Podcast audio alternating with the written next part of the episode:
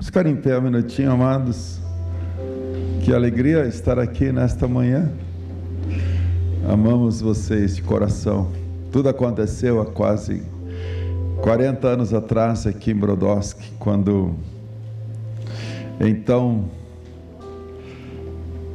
um jovem bonito chamado José dos Reis Macedo, cuja mamãe pequenininha me chamava de Zezinho. Jefferson conheceu ela. Zezinho! Pequenininha, brava, mas aconteceu numa sexta-feira, perdão, no sábado. Não parece, mas quem é da época de John Travolta aqui? Levanta a mão, deixa eu ver. Nós estamos se denunciando aí. Levanta a mão, chefe. Você dançava de John Travolta lá. É. E eu no sábado ia para um festival de dança no Ipanema Clube. E aí apareceu um amigo lá muito maluco, cheio de picada de cocaína. Não sei se você lembra de Orlândia, Orlândia Marquinhos. Aí ele falou: Cara, vamos no encontro lá em Brodowski. E eu tinha sede de Deus, mas não não compreendi algumas coisas que eu quero te falar hoje de manhã. Você que está aqui, você que está no seu lar. Aí eu fui para esse encontro, né? E naquele encontro, o povo dançando aqui em Brodowski, no seminário da Renovação Carismática Católica. E o povo estava dançando lá, glória, glória, aleluia. E eu caí no glória, glória, aleluia. E eu, ah, e Deus disse: Você não está sendo sincero com o que está acontecendo aqui. Falou no meu coração. Quando ele falou isso, eu caí de joelhos. Quando eu levantei, era um novo homem, transformado por Jesus. Então, tenho uma paixão muito grande por Brodowski mesmo. Onde eu vou, no mundo, eu compartilho o que Deus tem feito aqui em Brodowski para abençoar. Aqui, abençoar a região, o Brasil e as nações. Por falar em nações, o ano que vem, em setembro, nós vamos com uma caravana para para Beira. Quem quer orar para ir conosco? Né? Nós vamos fretar um avião só para levar umas 200 pessoas. Quem quer ir? Em nome de Jesus, né? Glória a Deus. Ore por isso, né? Quando estamos dentro do propósito de Deus, recursos não são limitações. Quando descobre um propósito, meus irmãos, os céus se abrem. Quantos creem nisso? Em nome do Senhor. Então, nós amamos Brodowski por tudo aquilo que Deus fez e está fazendo. Pai, obrigado, Senhor, por esta manhã, por estarmos juntos pela mesa do banquete da ceia do Senhor. Pai, nós necessitamos, nesse tempo difícil de limitações, de pandemia, de inseguranças, de medos, de tantas notícias, Pai, nós necessitamos estar debaixo das tuas asas até que passe as calamidades. No nome de Jesus. Amém. Amém. Poder sentar, queridos.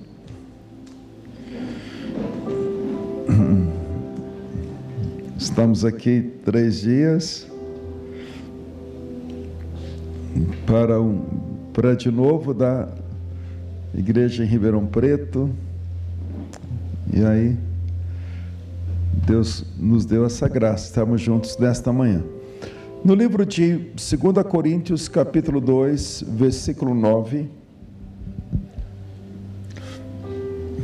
Meus amados, vocês creem de fato, né, que Deus quer que você seja um homem, uma mulher de intimidade com Deus?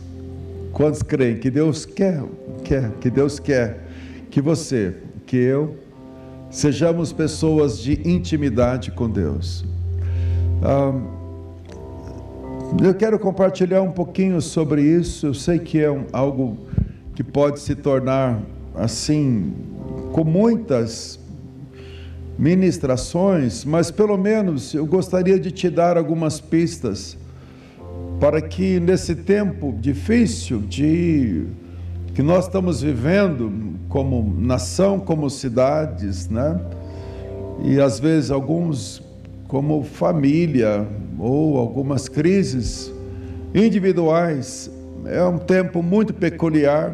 Né? Eu, com 61 anos, não esperava viver esse tempo de pandemia, onde muitos queridos irmãos e amigos partiram, muitos perderam o trabalho, muitos estão ainda em depressão. Em São Paulo, nós temos algumas pessoas que depois da pandemia nunca mais, né, pessoas que eu amo, que eu acompanho, nunca mais vieram à igreja, nunca mais vieram congregar. O medo tomou conta e eu não o censuro, porque cada um tem a sua experiência. E mas mas existe algo que eu queria compartilhar com você sobre intimidade com Deus, sobre intimidade. Os frutos da intimidade, os frutos da intimidade com Deus, independente da sua idade, do seu, da sua função ministerial, independente da sua condição social. Deus quer que você seja um homem, uma mulher, um casal, um jovem, que tenha intimidade. É preciso de fato, nós, é, pelo menos, entendermos aonde Deus quer nos levar. E aí vai depender de nós buscarmos. Eu costumo dizer,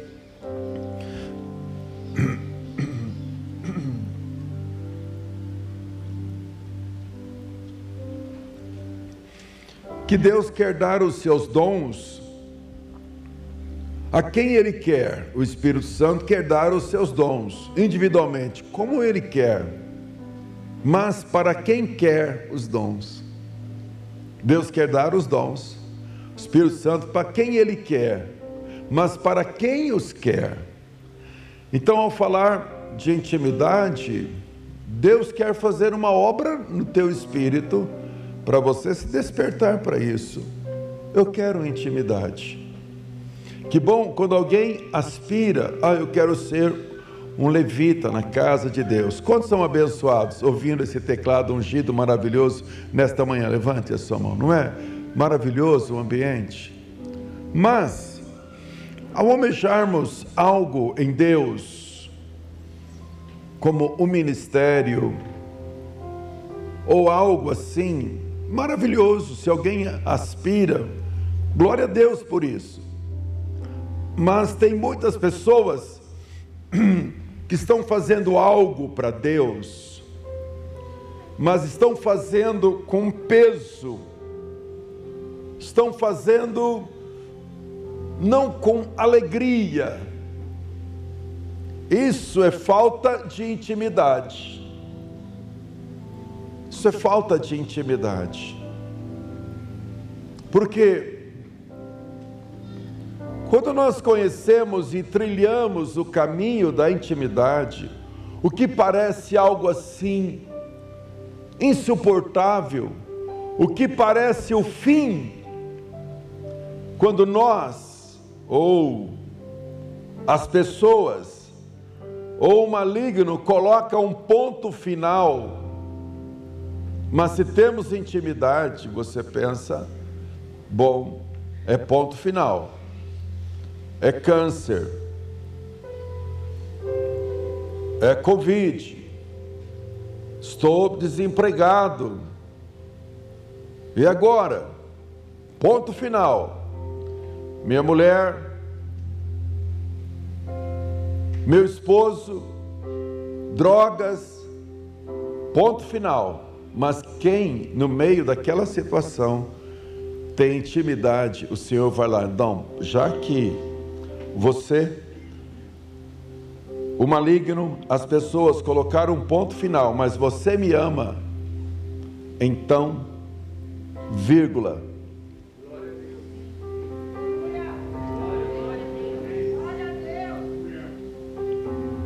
Amém, gente? Então, vírgula. Você negou, Pedro.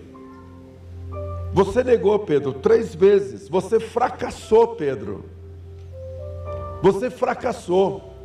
Eu investi três anos na sua vida. Você me viu andando sobre as águas. Você andou sobre as águas. Você viu milagres, Pedro. Você viu amor. Você viu tudo. E você se dobra diante de uma criada. Você me nega, Pedro. Fracasso. Mas aí vem o coração de Jesus. Mas apesar do seu fracasso, você me ama, eu te amo. Me ama três vezes, te amo. Então apacenta as minhas ovelhas. Davi, você fez algo muito ruim aos meus olhos, mas o teu coração está quebrantado. Então seja restaurado e continue reinando sobre Israel. Meus irmãos, ao, ao compartilhar sobre frutos da intimidade, eu creio que nesse tempo agora, nesse tempo, gente, eu tive agora uma semana no sertão nordestino, escute isso. Uma semana, cidades como Paraná, cidade Paraná, cujo pastor da de uma única, de uma única igreja na cidade, cidade com 5 mil pessoas. O pastor está lá alguns anos, 30 anos tem a igreja ali, graças a Deus, 30 anos tem uma Assembleia de Deus ali, 30 anos. E o pastor, o único pastor da cidade, nos recebeu, fez um almoço maravilhoso. E eu perguntei, pastor querido, é, como está a igreja? Ele falou, Bispo Zezinho, 30 anos temos 11 membros, somos a única igreja da cidade.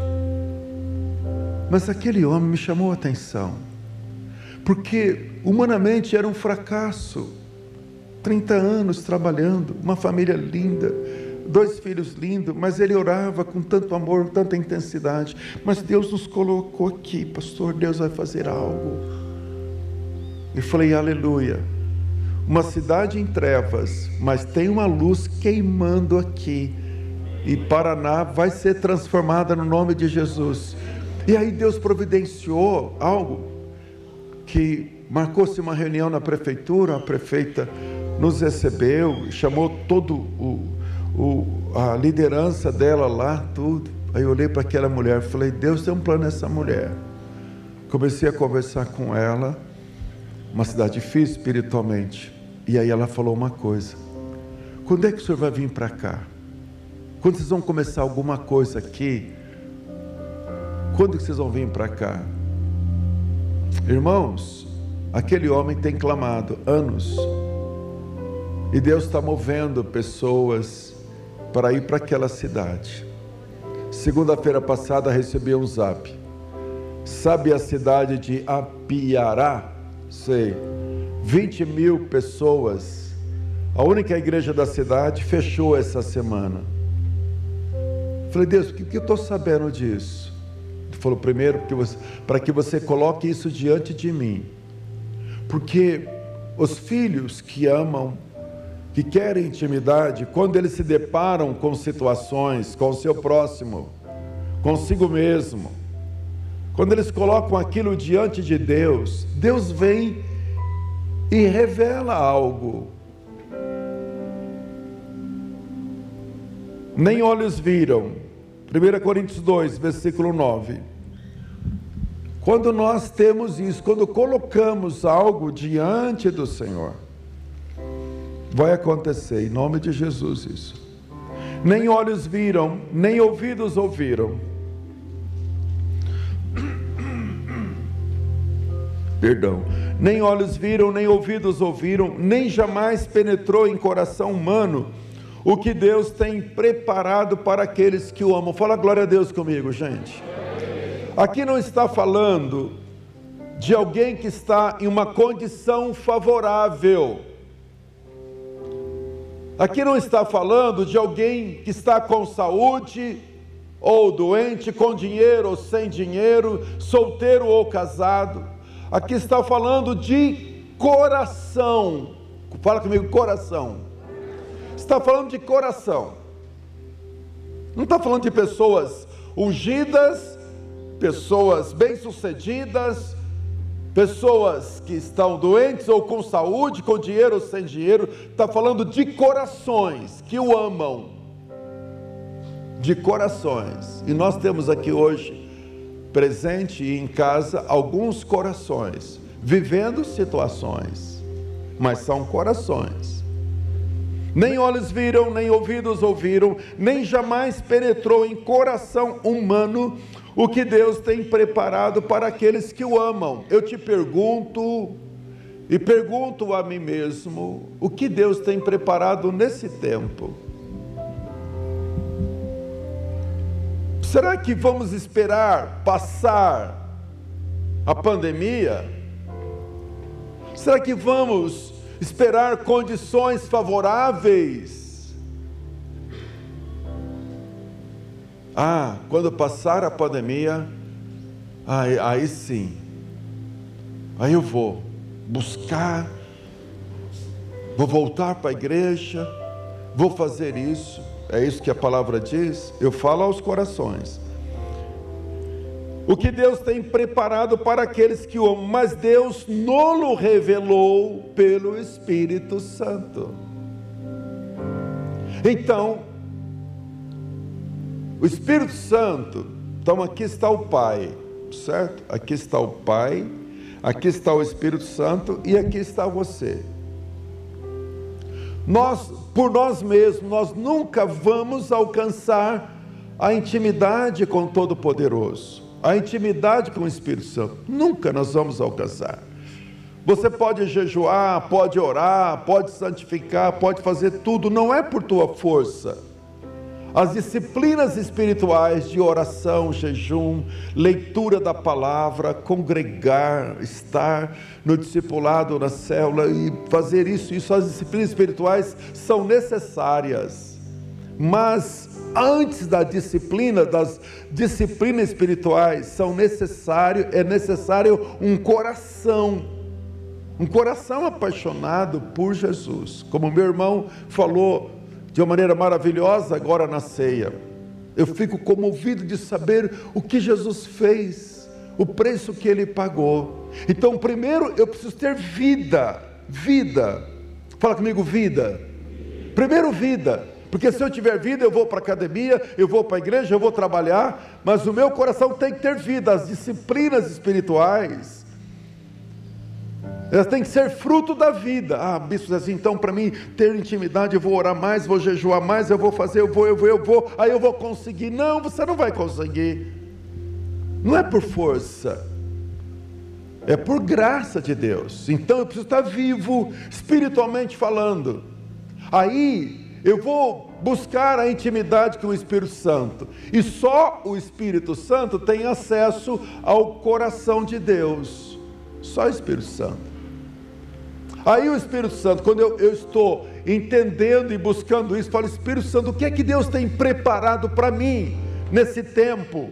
nessa fase da minha vida. Espírito Santo, perdi o trabalho, estou numa crise, assim, assim, assado. O que eu faço? Aí o Espírito Santo vai lá no coração de Deus porque ele penetra o coração de Deus, só ele tem, e vai lá e traz para mim o que Deus tem preparado para mim naquele momento. Veja se não é isso, versículo 10.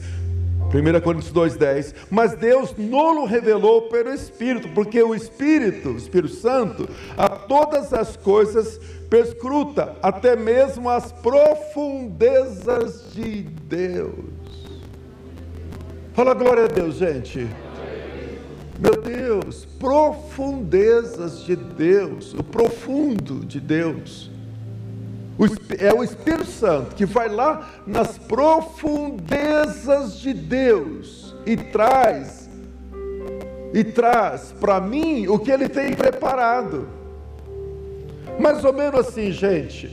João está na ilha de Pátimos, longe das igrejas do qual ele era o bispo, as sete igrejas do Apocalipse está longe da congregação, talvez certamente longe da família, preso, humilhado, sozinho, naquela caverna da ilha de Pátimos, sozinho, condições completamente ruins, desfavoráveis, mas um servo precioso que conhecia o coração de Jesus. Quantos querem conhecer o coração de Jesus? Levante a sua mão. Meus irmãos, por falar em intimidade, muita gente conhece as mãos de Jesus, mas não conhece o coração de Jesus. É, muita gente conhece as mãos de Jesus. Senhor, me abençoa, me protege, me capacita, me unge, esteja comigo. Senhor, abre esta porta, Senhor, põe tuas mãos. E Deus é abençoador, vai lá e faz isso, isso, isso, e abençoa.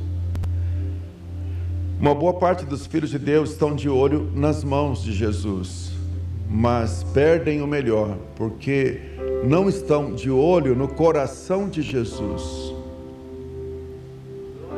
Falo aqueles que querem,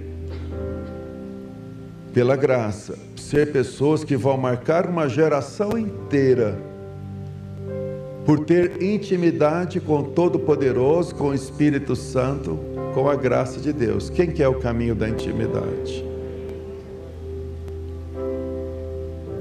E ele está lá numa condição toda desfavorável, naquela ilha. Eu imagino tanta coisa passando pela cabeça de João. Mas ele, ele começa a buscar, Senhor, qual é, qual é o teu propósito? Eu estou aqui nessa ilha, pelo testemunho do Senhor, qual o teu propósito? Clamando, e lá vem Deus, naquela condição tão horrível. Nós não queremos condições horríveis. Falei para nossa querida Elisandra, né, que o nosso querido Ricardo partiu para estar com Jesus, mas eu falei algo para ela nesse tempo agora. Falei, é difícil, a mente é difícil entender, mas o Espírito pode ter revelação da graça de Deus neste momento. Falei para ela.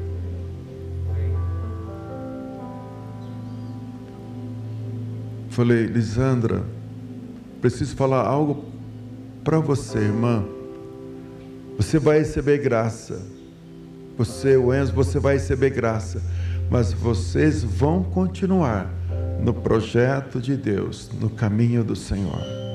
Vão continuar. Não é fácil. A tua dor não tem maneira, não tem como dimensionar. Mas saiba que o Ricardo foi um presente de Deus para você e para o Enzo. Mas você existia antes do Ricardo e do Enzo entrar na sua vida. Foi fruto da bênção você ter duas pessoas maravilhosas com você. Por isso, o Senhor que você ama te diz: você tem que continuar na minha presença. Gente, conhece os íntimos nos momentos difíceis. Dar glória a Deus quando a minha saúde, quando tudo está bem, é uma coisa, mas continuar. Escrevemos um pequeno livro simples chamado As Quatro Estações da Minha Vida. E eu falo da primavera espiritual. Ah, que alegria! Tudo está maravilhoso no casamento, na família, nas finanças, mas a vida não é só primavera. A vida é inverno. E agora estamos no inverno. A vida é inverno, a vida é momentos difíceis. A vida são experiências. Nós não queremos, mas, mas é nos momentos difíceis que nós conhecemos quem nós somos em Deus. As provações trazem para a luz a nossa verdadeira identidade. As situações difíceis trazem para a luz. Nossa, eu louvei a Deus num tempo aqui bem pesado, né, de Brodowski, aí um mês meio, dois meses atrás. Pastor Valdecir está por aqui? Ah, Pastor Valdecir e algumas pessoas foram lá para o hospital. Poderiam estar nas suas casas, Senhor, me protege, me guarde, não estão lá. Orando debaixo da, da graça de Deus, fazendo diferença para aquelas pessoas a igreja lá levando sopa, alimento, Percebe? Situações difíceis são oportunidade para aqueles que têm intimidade com Deus se manifestar. Sim, mas é preciso estar com o radar ligado. É preciso, é preciso, compartilhei um pouquinho isso ontem lá em Ribeirão Preto, é preciso o sangue e o fogo. É preciso o sangue e o fogo, o amor e o poder, o calvário e o cenáculo. Se queremos o caminho da intimidade, é preciso sangue e fogo. Fala comigo, sangue e fogo. Mais forte, sangue e fogo. Sangue e fogo. Os íntimos têm duas pernas: amor e poder. Sangue e fogo. Calvário e cenáculo.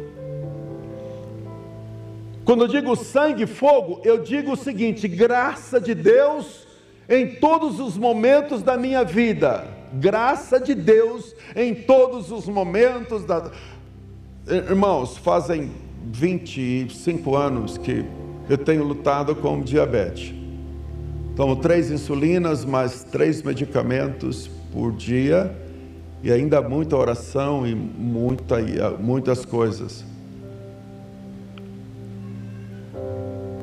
Algumas provações já passei na questão de diabetes. Aí eu estava no hospital com uma crise de diabetes, uma crise muito, ó, tem que medicar, tem que ficar aqui no hospital. Tá bom, eu estou lá no hospital.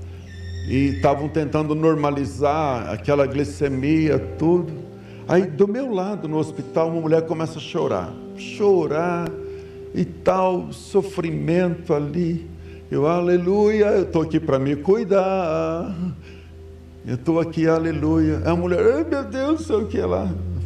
Eu, esperei fundo.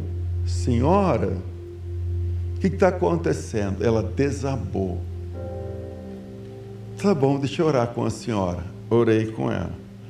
Aí ela testemunhou para nora dela. A nora veio me conhecer, se converteu, foi batizada nas águas mas eu estava ali.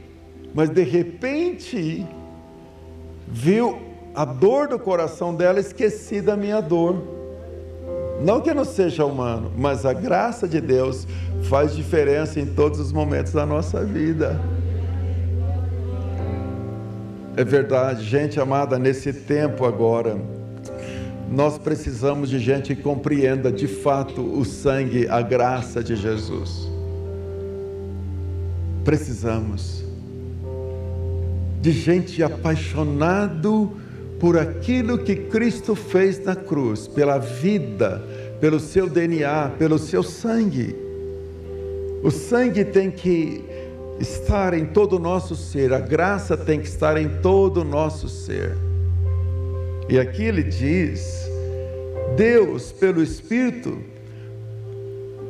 até o Espírito até mesmo perscruta as profundezas de Deus, porque qual dos homens sabe as coisas de Deus, senão o seu próprio espírito que está nele? Assim também as coisas de Deus, ninguém as conhece senão pelo espírito de Deus. Ora, nós temos recebido, ora, nós não temos recebido o espírito do mundo, e sim o espírito que vem de Deus, para que conheçamos o que por Deus tem sido nos dado gratuitamente. Fala glória a Deus comigo, gente. Glória a Deus. Então, o Espírito Santo vai lá nas profundezas do coração do Pai, em qualquer fase, qualquer situação, e traz para você o que Deus tem preparado naquele momento. Naquele momento. João está lá naquela ilha fria de Patmos, ele começa a buscar. E de repente, naquele momento não favorável, o Senhor aparece para ele de uma maneira gloriosa. Quando ele tem uma, aquela visão, ele, ele, é tão impactado, Apocalipse capítulo 1, versículo 19, ele cai debaixo do poder de Deus.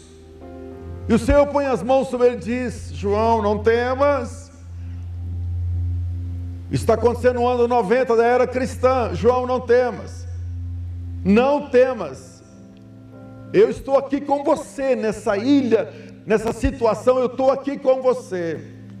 E aquele homem, gente, teve a, re, a, a uma das maiores revelações que um ser humano pode ter, o Apocalipse. Ele viu a história da igreja inteira acontecendo, daquele momento presente até o arrebatamento que está próximo. Ele viu toda a história da igreja e viu a eternidade, mas em que condições ele viu? Junto com seus irmãos, com muita saúde, tendo que comer de uma maneira maravilhosa? Não, sem nenhuma condição, porque a intimidade faz diferença em todos os sentidos.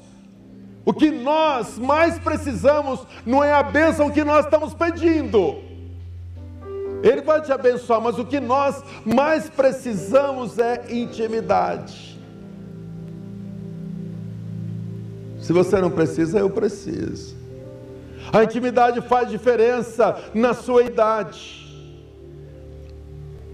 Porque, gente, o coração natural envelhece os cabelos caem, as rugas aparecem,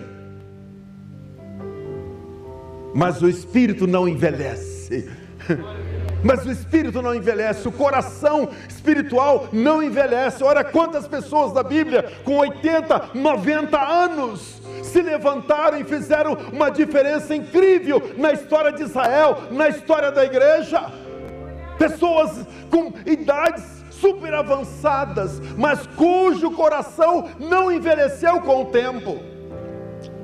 Por isso que a igreja, Efésios 5, versículo 20, tem que ser sem mácula, sem ruga, ruga. Uma igreja não pode envelhecer, porque o Senhor dia após dia ele rejuvenesce os filhos de Deus, ele os ajuda e eles vão prosseguir rumo à vitória até o dia final. É!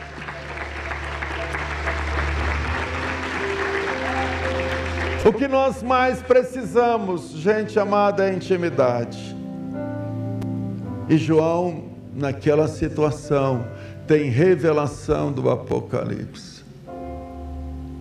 Deus fala para o apóstolo Paulo, filho, Atos 26, 24, eu quero que você vá para Roma.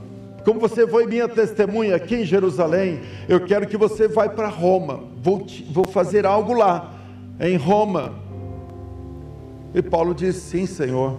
Ele conhecia o caminho da intimidade. Foi ele que escreveu isso. Ele conhecia o caminho da intimidade, a tal ponto que nem morte, nem nudez, nem fome, nem espada, nada vai me separar do amor de Deus. Oh, que poesia linda! Quem que é essa graça que Paulo recebeu dentro do seu coração? Levante a sua mão. Nada vai me separar. Nada vai esfriar o meu coração. Nada, nada, nada, nada, nada, nada, nada. Ele escreveu isso, Romanos capítulo 8. Filho, então você vai para Roma, como foi em Jerusalém. Ok, Senhor, não fez o que Jonas fez. Não fez dois navios, dois servos de Deus. A diferença foi intimidade. Jonas foi um profeta maravilhoso de Deus. Jesus falou dele mas por um momento ele perdeu a sintonia com o coração do Senhor. Ele, ele olhou Nínive com os olhos humanos, não de Jesus. Os íntimos não olham as pessoas, o país, a situação com olhos humanos, olham as situações. Quem quer essa graça, gente? Levante as Eu preciso disso. Olhar esse tempo com os olhos de Jesus, olhar esse tempo com os olhos de Jesus, é graça. Não tente fazer isso na sua própria força. É graça. É graça de Deus. Mas Jonas Por um momento ele perdeu a intimidade, depois voltou, como Pedro, como muitos. Não, não vou.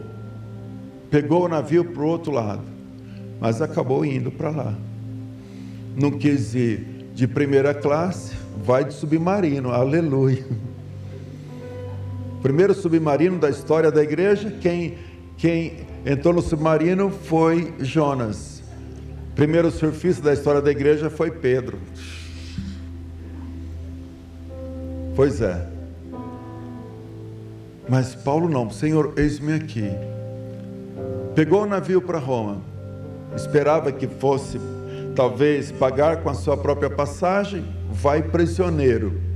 Começa já mal a viagem aos olhos dos homens. Quando ele começa a viajar, você vê lá no Atos 28, vem tufão, vem aquilo, vem batalha, vem dias de trevas, e tá, até que o momento chega que vai ter o naufrágio, o navio vai afundar. Algumas pessoas estão afundando na fé nesse tempo de pandemia, assim como afundou o Titanic. Alguns obstáculos estão batendo muito forte. Eu tive uma reunião com os pastores lá de da cidade de Souzas, lá depois de um ano e meio, um ano sem ter nenhuma reunião do conselho, agora tiveram a primeira reunião e aproveitaram, né, que eu estava lá eu pude compartilhar com os meus irmãos daquela cidade. Disseram, Bispo Zezinho, muitas igrejas fecharam. Muitas fecharam. E gente ali chorando, gente séria com Deus. Mas sabe o que mais me chamou a atenção? Igrejas fecharam, mas os, seu, os servos de Deus estavam ali, firme, orando, restaura-nos, dá-nos força, nós vamos continuar, Senhor. Gente, quem quer ter intimidade? Levante a sua mão. Ele vai, ele vai. Senhor, eis-me aqui, estou indo para Roma, naufrágio, fome, e aquele caos no navio, gente desesperada, vamos morrer. E aí ele fala assim: no meio do navio, no meio daquele caos, ele está ali, ó, levantou um altar. Fala comigo, levantou um altar. No meio daquele aquele caos, ele levanta um altar no navio. Se queremos o caminho da intimidade, é preciso levantar um altar em cada lugar que nós vivemos Jesus disse que o primeiro altar a ser erguido, Mateus capítulo 6, é na nossa casa. Entra no teu quarto e fala com teu pai que está em segredo. Cuidado, irmãos, para falar um amém e não compreender o que é esse amém. Porque ao dizer eu quero intimidade, amém, mas esse amém envolve, Senhor, eu quero tanto que, mesmo que seja difícil, a partir de hoje, pela tua graça, nem se for dez minutos, eu vou levantar um altar na minha casa, no meu quarto. Diziam os patriarcas, antes de nascer Israel, cada tenda um altar, cada tenda um altar. Aonde eles chegavam, Isaac, Jacó, Abraão, aonde armava a sua tenda, armava um altar. Se queremos intimidade, nossa casa tem que levantar um altar ali. Se queremos intimidade no ambiente de trabalho, levante um altar ali. Do que eu estou falando? Aqueles pescadores trabalharam a noite inteira e oraram, quem sabe, noite inteira e não pegaram nenhum peixe. Só que não eram simples pescadores, eram discípulos de Jesus.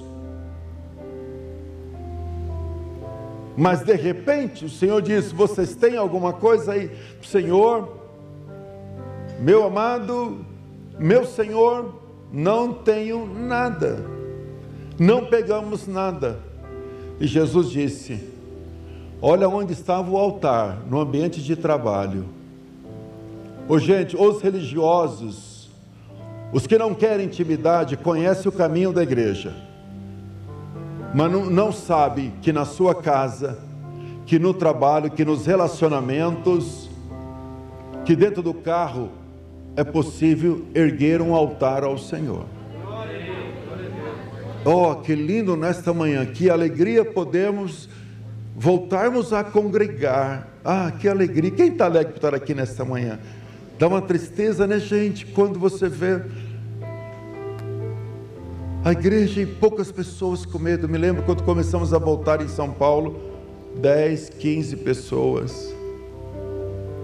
E mesmo assim com medo. Quem pode louvar a Deus que essa calamidade está passando e a graça de Deus será muito mais forte sobre vocês, sobre a igreja de Jesus nessa cidade, em nome do Senhor. Gente amada, a intimidade faz diferença. Faz diferença. Não coloque limites, cuidado, cuidado. Tanta coisa vem para te distrair. Quantas coisas vêm para te, te, tirar o foco do coração de Jesus. Quantas coisas vêm. Às vezes a jornada ela se torna difícil, pesada, perigosa. Mas os íntimos de Deus faz o seguinte: aquele caos no navio, povo desesperado. Paulo se levanta e ele diz assim: eu só vou ler rapidamente. E ele diz assim: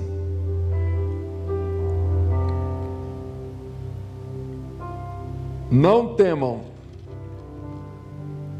Havendo, Atos 27, versículo 21. Havendo todos estado muito tempo sem comer, pondo-se em pé no meio deles, disse: Senhores, na verdade era preciso terem me atendido e não partir de Creta para evitar danos e perda. Mas agora já vos aconselho, bom ânimo, bem no meio do caos. Aquele homem levantou um altar de Deus e ouviu a voz do Espírito Santo, assim como o João na ilha de Pátimos. Mas agora vos aconselho, bom ânimo, porque nenhuma vida se perderá de entre vós, mas somente o navio, porque esta mesma noite, olha que gente, no meio dessa escuridão de todos os sentidos, natural e espiritual, nessa mesma noite, um anjo de Deus, de quem eu sou e a quem eu sirvo, o Senhor Jesus, esteve comigo dizendo: Paulo, não temas, oh Jesus amado Paulo, a situação está caótica, o povo está desesperado, fome, sede, frio, mas não temas, filho. No meio desse caos, eu estou aqui com você. Eu te digo, eu te digo, eis que eu estou convosco todos os dias, até a consumação do século, todos os dias, em todas as estações, em todas as ocasiões, eu estou com você, meu servo e minha serva, prossiga, e prossiga com fogo, e prossiga com graça. Quem ouve a voz do Espírito Santo, diga amém comigo. Não temas, Paulo, é preciso que compareça perante César, porque você, você, de um só, de 270 pessoas, um só ali conhecia o caminho da intimidade. Gente amada, gente querida, de 270 pessoas, um só conhecia o caminho da intimidade. Nós talvez, talvez sejamos 200, 180 pessoas aqui nesta manhã, talvez mais uns 500 ouvindo em casa, mas aqui de 270, um só, um só conhecia o caminho da intimidade um só, mas um só, debaixo da intimidade da unção da graça, faz diferença, é mais importante do que mil. Quem quer ser um, esse um só? Com a fagulha do Espírito Santo que vai para o fogo numa floresta, levante a sua mão, um só. Um só. O mundo estava em trevas 400 anos não havia profetas, não havia manifestação de Deus, de Malaquias até o nascimento de João, deserto espiritual. Mas de repente, alguém lá, alguém lá, João Batista, agora ouça, seu pai, sua mãe, velhos, com mais de 80 anos, mas ali, ó, no altar, adorando, servindo como sacerdote. Zacarias não envelheceu o seu corpo, estava ali orando e clamando. Deus tinha prometido, mas será que João, eh, Zacarias sabia que ia nascer, que ia nascer da sua esposa? Segundo Jesus, o maior homem que já pisou na terra foi João Batista. Mas o menor do reino é maior que João. Mas ouça-me, aqueles velhinhos estavam ali, aquele velhinho estava ali. Deus te adoramos, Deus de Israel. Eu sei que a coisa está feia, e anos e anos não há manifestação do Senhor. Um deserto está acontecendo, 400 anos só deserto, deserto, deserto. Mas de repente uma chaminha nasce lá em Israel, João Batista, desde o ventre o homem já tinha sensibilidade espiritual, desde o ventre. Não é brincadeira, não, gente. Desde o ventre ele já tinha sensibilidade espiritual. A Bíblia diz que quando Isabel foi visitar Maria, João Batista ficou cheio do Espírito Santo. Que mistério! João Batista, no ventre da mãe, ele percebeu que Jesus chegou na casa dele e a criança estremeceu de alegria. Então, naquele deserto, nasce um homem que tem intimidade com Deus, aquele que batizou o Senhor Jesus, aquele que fez o deserto florescer, porque eles iam para o deserto serem batizados por João. Meus irmãos, a intimidade faz diferença no meio do deserto. Pois bem, o Senhor disse para Paulo: Não temas, estou com você nesse momento. Você vai continuar no propósito. Quem quer continuar no propósito? Muita coisa vai tentar nos barrar. Para sairmos do propósito, como indivíduo, família e igreja, escute-me. Mas sabe de uma coisa? Sabe de uma coisa? Fazem dois mil anos, falei isso um pouquinho ontem, fazem dois mil anos, lá de Jerusalém, 120 pessoas entraram no navio de Deus.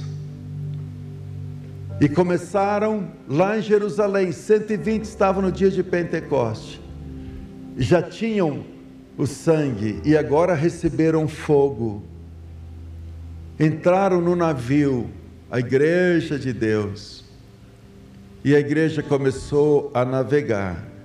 120 pessoas nas águas do Espírito, Jerusalém, Samaria, Judéia, e o barco de Deus continuou indo.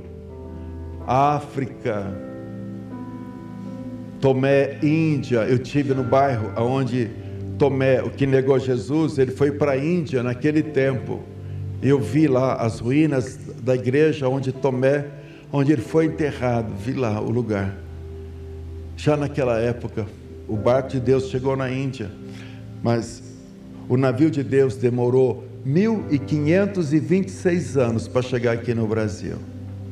Os primeiros missionários que vieram para a nossa terra vieram em 1526, enviados por João Calvino Demorou 1526 anos para o navio de Deus chegar aqui. Agora, o que ele atravessou, gente? O que ele atravessou? Idade Média, a igreja misturada. O que, o que, o que enfrentou? Eu estou me lembrando aqui, 1959, o ano que eu nasci. Mao Tse Tung da China diz: Eu vou acabar com o cristianismo na China matou muitos pastores, uma loucura. Fechou as igrejas na China, 1559 foi quando ele declarou. Mao Tung morreu e a China hoje, esse óculos aqui veio de uma empresária cristã lá na China, e a China hoje tem mais ou menos de 250 a 300 milhões de cristãos. Mao Tung foi, mas o navio de Deus não vai parar. O Espírito desceu lá no dia de Pentecoste.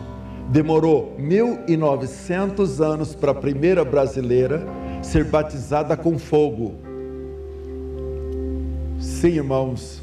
Sim, irmãos. Demorou 1900 anos para a primeira brasileira ser batizada com fogo. Todos já tinham entendido a graça através dos missionários que vieram, graças a Deus por isso.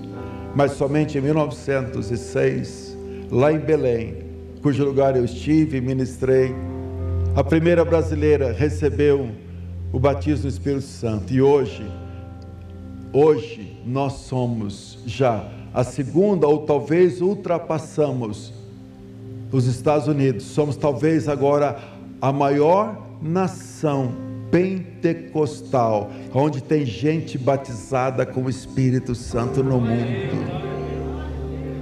Por quê? Porque estamos dentro do navio de Deus. Gente, nada vai parar. As portas, eu edificarei a minha igreja e as portas do inferno não vão prevalecer. Não vão prevalecer. Não é pandemia não é pandemia, não é governo marxista e, e a sua companhia limitada. Que saibam isso. Nada vai impedir o navio de Deus. Quer ver uma situação tão horrível politicamente quando a igreja nasceu? Os cristãos não eram só, só perseguidos por ideologia de gênero e outras coisas, era morte, eram entregues à morte todos os dias mas a igreja passou, os imperadores caíram e ela continuou. Assim, meus irmãos, todo altar, tudo aquilo que Deus não ergueu, será derrubado. Se não for derrubado, nós vamos passar por cima, mas nada vai prevalecer contra a igreja do Senhor Jesus Cristo, porque ela ama a intimidade, ela quer intimidade e nada vai nos tirar do foco, nada vai nos tirar. Ela faz intimidade em todas as áreas da nossa vida.